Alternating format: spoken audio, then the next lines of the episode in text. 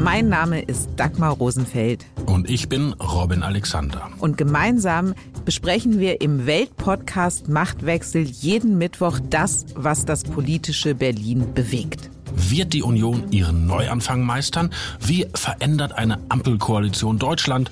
Und worum geht es aktuell in den Hinterzimmern? Im Machtwechsel erfahren Sie die Hintergründe zu den aktuellen politischen Debatten. Hören Sie rein. Jeden Mittwoch ab 17 Uhr bei Welt und überall, wo es Podcasts gibt. Auf Wiederhören.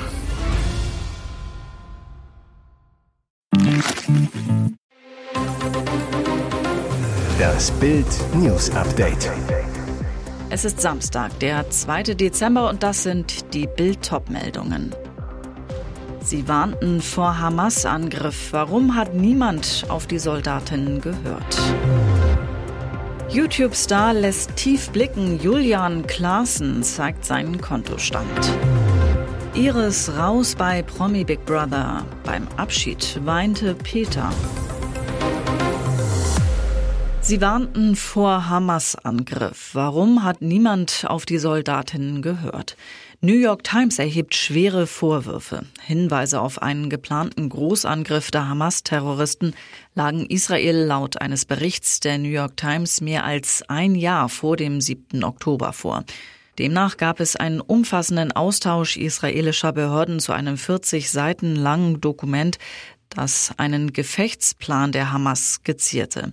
Dieser soll haargenau dem Angriff geähnelt haben, den die Islamisten aus dem Gazastreifen heraus dann tatsächlich ausführten, berichtete die US-Zeitung. Klar ist, etwa drei Monate vor dem brutalen Hamas-Angriff haben laut eigener Angaben auch Mitglieder des ausschließlich von Frauen geführten Gaza-Aufklärungstrupps von kämpferischen Aktivitäten entlang der Grenze berichtet und ausdrücklich vor möglichen Angriffsszenarien gewarnt. Ihr Alarm traf auf taube Ohren. Die Vorwürfe der IDF-Soldatin, sie hätten vor dem Hamas-Angriff gewarnt und seien nicht gehört worden, kamen erstmals Ende Oktober in einem Interview mit Khan News zutage. Unter anderem die Times of Israel griff das Thema anschließend auf. Die Soldatinnen der Überwachungseinheit meldeten vor dem Überfall regelmäßig an ihre Vorgesetzten, dass Übungen der Hamas-Kämpfer an der Grenze zu Israel stattfinden würden, die auffällig wären. Kassensturz beim BBX. Julian Klaassen war schon immer nicht gerade scheu, was sein Privatleben angeht. Auch nach der Trennung von seiner Ex Bibi Klaassen postet der Influencer und YouTuber munter weiter aus seinem luxuriösen Alltag. Nie fehlen darf da die neue Liebe Tanja Makaric. Am liebsten zelebriert das Paar auf Instagram Schnappschüsse aus dem Traumurlaub oder beim Shoppen auf YouTube. Und das hat natürlich auch seinen Preis. Doch wie tief darf Klaassen eigentlich in seine Tasche greifen? Ganz offen plauderte der Internetstar jetzt seinen Kontostand aus. Auf eine Fanfrage, wie viel Geld denn auf seinem Konto sei, enthüllte Julian in einer Story den aktuellen Saldo seiner Kreditkarte. Wie bei Kreditkonten so üblich fällt der von Julian negativ aus und zwar auffallend hoch über 12.700 Euro. Aber mal ehrlich, schreibt Julian dazu, ein Kontostand sagt so unglaublich wenig aus. Unglaublich wenig ist zumindest nicht der offene Saldo, den Klaassen noch begleichen muss. Offenbar kann sich der Unternehmer das aber locker leisten. Immerhin besitzt Julian mehrere Immobilien und soll ein Vermögen im Millionenbereich besitzen. Tragödie auf der Bundesstraße, drei Tote bei Frontalcrash. Die Front des Wagens ist fast vollständig eingedrückt. Diese Bilder zeigen, welche ungeheuren Kräfte hier am Werke waren. Todescrash im Rhein-Neckar-Kreis auf der Bundesstraße.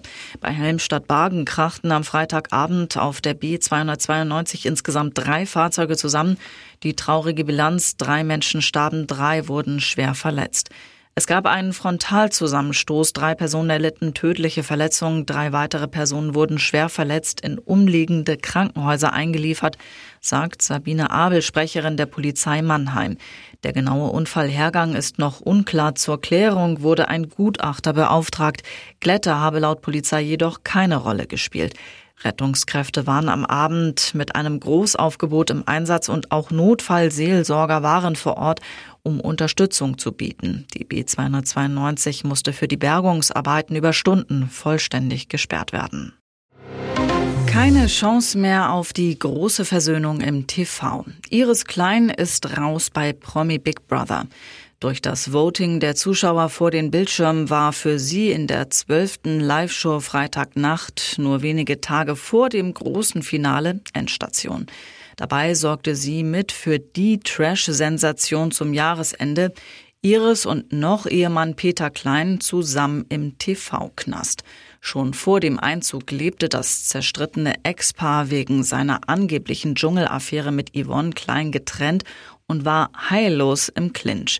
Bei Promi Big Brother konnten sich beide nicht einmal aus dem Weg gehen. Doch gleich mehrere vom großen Bruder initiierte Aussprachen scheiterten. Iris warf ihrem Ex permanent vor, er habe die Ehe zerstört. Er stritt alles ab. Dafür unterhielt die Katzenberger Mama das Promi-Rudel im Container mit allerlei frivolen Geschichten aus ihrem Leben, packte dort gerade erst über Dreiersex aus. Doch am Ende musste Iris gehen, wurde von allen TV-Insassen herzlich verabschiedet. Mit noch Ehemann Peter hielt sich die Ausgeschiedene sogar lange im Arm, weinte dabei. Womit wohl kaum einer gerechnet hatte, auch Peter standen Tränen in den Augen. Ein unerwartet inniges Auseinandergehen. Und jetzt weitere wichtige Meldungen des Tages vom Bild Newsdesk. Gerade erst ist Olaf Scholz 65 SPD die Milliardentrickserei seiner Regierung beim Haushalt um die Ohren geflogen. Da droht dem Bundeskanzler die nächste Blamage. Problem diesmal das Grundsteuer-Bundesmodell, das Scholz 2019 in seiner Zeit als Bundesfinanzminister eingeführt hat. In Rheinland-Pfalz, das als eines von insgesamt neun Bundesländern diese Regelungen übernommen hat, haben nun zwei Betroffene gegen ihre Grundsteuerwertbescheide Einspruch eingelegt und vorläufig Recht bekommen. Denn das zuständige Finanzgericht Rheinland-Pfalz hat ernstliche Zweifel an der Verfassungsmäßigkeit der zugrunde liegenden Bewertungsregeln der Grundsteuer geäußert. Heißt konkret, die Richter glauben, dass das Scholz-Modell gegen die Verfassung verstoßen könnte. Damit könnte es in Karlsruhe vor dem Bundesverfassungsgericht landen, dort, wo vor zwei Wochen erst der Nachtragshaushalt des Kanzlers für verfassungswidrig erklärt wurde. Schwere Vorwürfe gegen Ex-BVB-Profi Nico Schulz, 30. Die Staatsanwaltschaft Dortmund teilt am Freitag mit, dass sie Anklage gegen Schulz erheben werde. Zuerst hatten der Kicker und die Ruhrnachrichten berichtet. Der Grund für die Anklage Verdacht der gefährlichen Körperverletzung in drei Fällen an einer ehemaligen Lebensgefährtin. Die Taten sollen sich am 14. Januar, 21. März und 30. August 2020 in bzw. im Bereich der Wohnung der Geschädigten in Berlin ereignet haben. Es gilt die Unschuldsvermutung. Zum Zeitpunkt der ihm vorgeworfenen Taten stand Schulz noch beim BVB unter Vertrag. Der ehemalige Nationalspieler, zwölf Einsätze zwischen 2018 und 2020, kam 2019 für rund 25 Millionen Euro aus Hoffenheim nach Dortmund. Die Erwartungen konnte er jedoch nicht erfüllen. In vier Jahren standen nur 61 Einsätze für Schulz zu Buche. Im Juli 2023 lösten Schulz und der BVB die gemeinsame Vereinbarung ein Jahr vor Vertragsende auf. Seitdem ist der gebürtige Berliner, der von 2000 bis 2015 Spieler von Hertha BSC war, vereinslos. Kommen wir mit unseren Gasvorräten durch den Winter? Schnee und Temperaturen um den Gefrierpunkt in ganz Deutschland. Der Winter lässt uns 2023 schon Ende November richtig bibbern.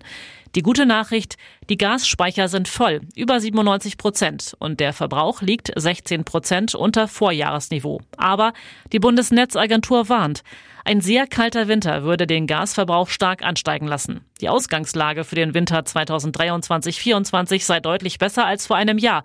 Jedoch verbleiben Restrisiken. Die Temperaturprognose wird von der Behörde als kritisch eingestuft. Heißt, die vorhergesagte Durchschnittstemperatur der kommenden sieben Tage liegt zwei Grad unter dem Durchschnitt der Jahre 2018 bis 2022. Über den gesamten Winter würde dies einen Mehrgasverbrauch von rund 18 Prozent der maximalen Speicherkapazität bedeuten und müsste durch Mehreinsparungen oder mehr Importe ausgeglichen werden, so die Behörde.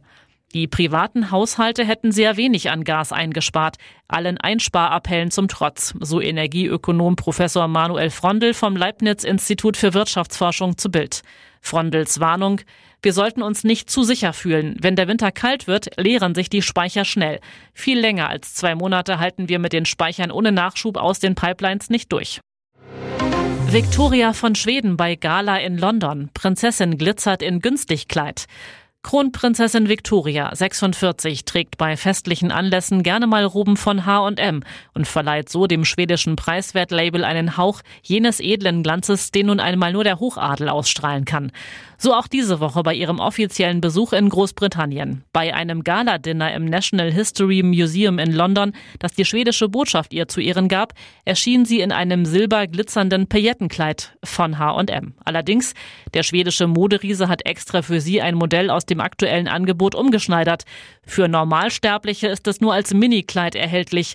Bei Victoria reichen Stoff und Pailletten dagegen bis zum Knöchel. Eine Fake-Fur-Jacke, die sie dazu trug, kam vom Label Philippa K. und ist ebenfalls schwedisch.